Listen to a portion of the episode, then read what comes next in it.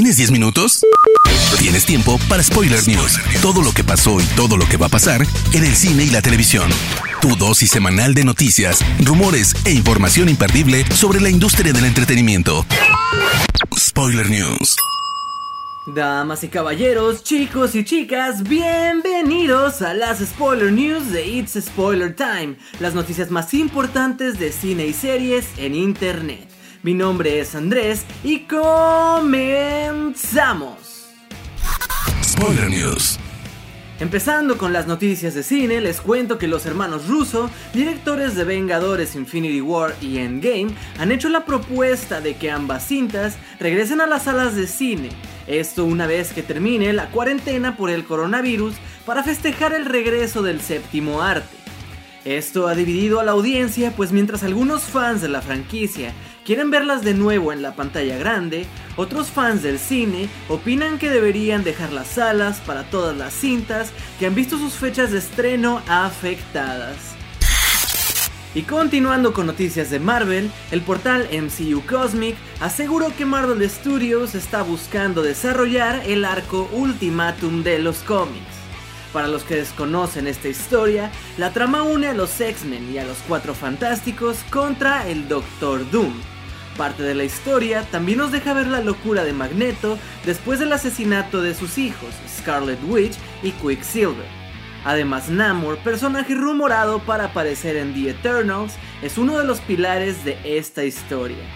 La adaptación tendría sentido, pues Disney ahora posee los derechos de todos estos personajes, y sería lo indicado para presentar dos equipos nuevos y darle descanso a los Vengadores. Con más de 90 millones de reproducciones en sus primeros 4 días, Misión de Rescate protagonizada por Chris Hemsworth ya es la película más vista de la plataforma Netflix. La cinta está además producida por los hermanos rusos responsables de las cintas de los Vengadores.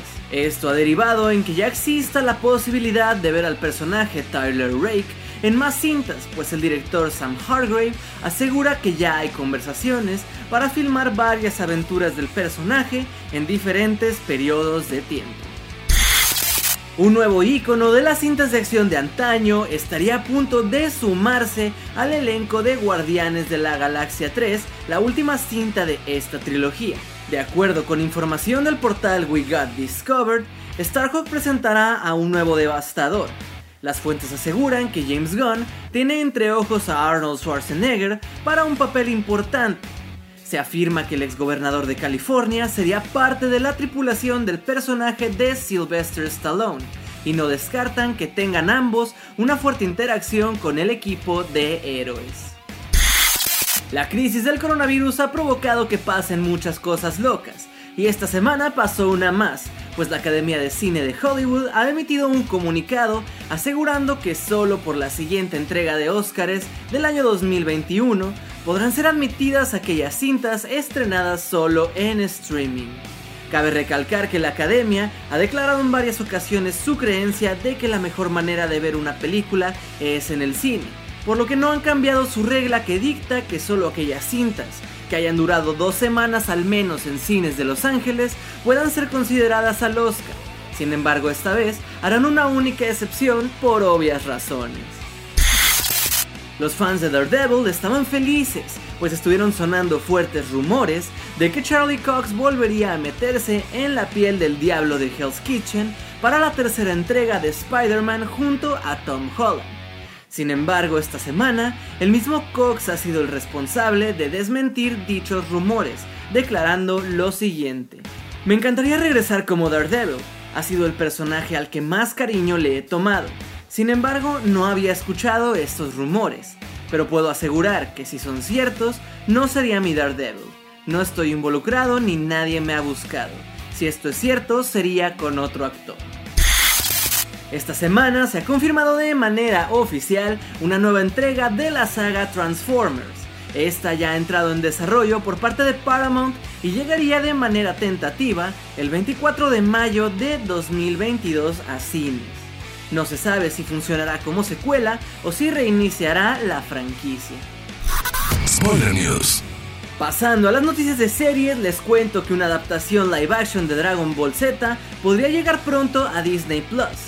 Según apunta el portal We Got Discovered, el mismo que acertó en decir que habría series de She-Hulk y Miss Marvel en Disney Plus, el proyecto estaría en desarrollo inicial y se centraría en el personaje de Vegeta, el príncipe de todos los Saiyajins.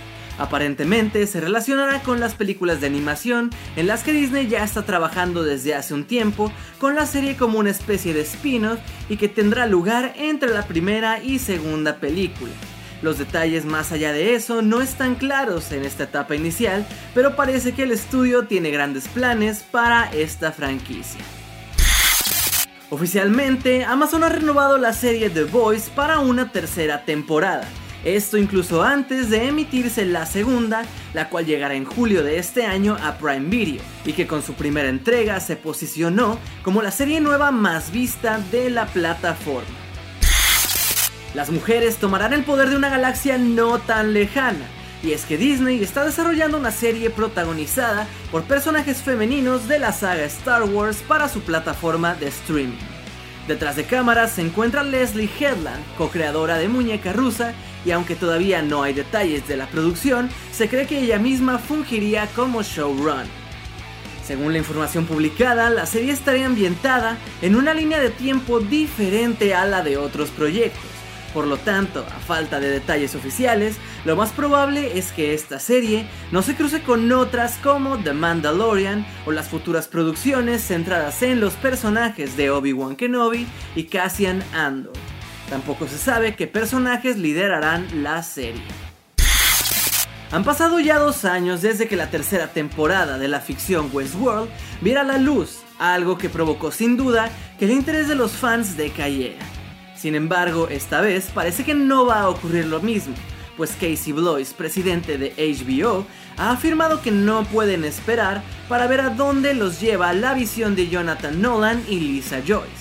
Blois aseguró que los guionistas ya tienen en su mente la cuarta temporada, pues la tercera terminará el próximo 3 de mayo. Continuando con noticias de HBO, la compañía ya ha puesto en desarrollo una nueva serie basada en la mítica franquicia de terror Hellraiser. El director David Gordon Green será el encargado de ponerse tras las cámaras para grabar el episodio piloto y algunos más de la serie. La saga surgió de la novela de Cliff Barker The Hellbound Heart y rápidamente se convirtió en un clásico para los amantes del género de terror.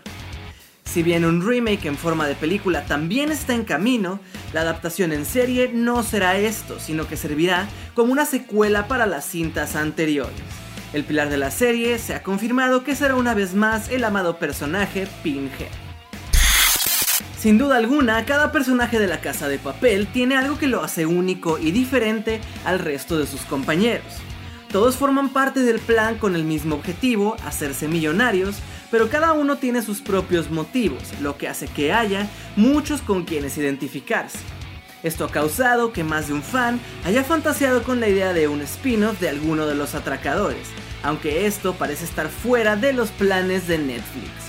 Lo decimos porque Álvaro Morte, quien interpreta al profesor, Itziar Tuño, quien interpreta a Lisboa, han hablado sobre esta posibilidad después de que un seguidor los cuestionara al respecto. Sin embargo, ellos no logran ver una serie centrada en la relación de sus personajes. Es una idea, no sabríamos si la cosa da para tanto. No somos muy partidarios de estirar las historias como chicle porque a veces las rompes. Con esto hay que tener mucho cuidado porque la fórmula de la serie funciona bien, pero no siempre los experimentos dan resultados, fue lo que declararon los actores. Spoiler News. Así que hermoso público, esas fueron las noticias de cine y series más importantes de esta semana. Recuerden seguirnos en todas las redes sociales de It's Spoiler Time y a mí me pueden encontrar personalmente como Andrés Addiction. No me queda nada más que agradecerles y nos escuchamos en el próximo Spoiler News. Hasta luego. Termina Spoiler News y comienzas la semana informado. Te esperamos el próximo lunes a primera hora para ponerte al día en menos de 10 minutos. Spoiler News.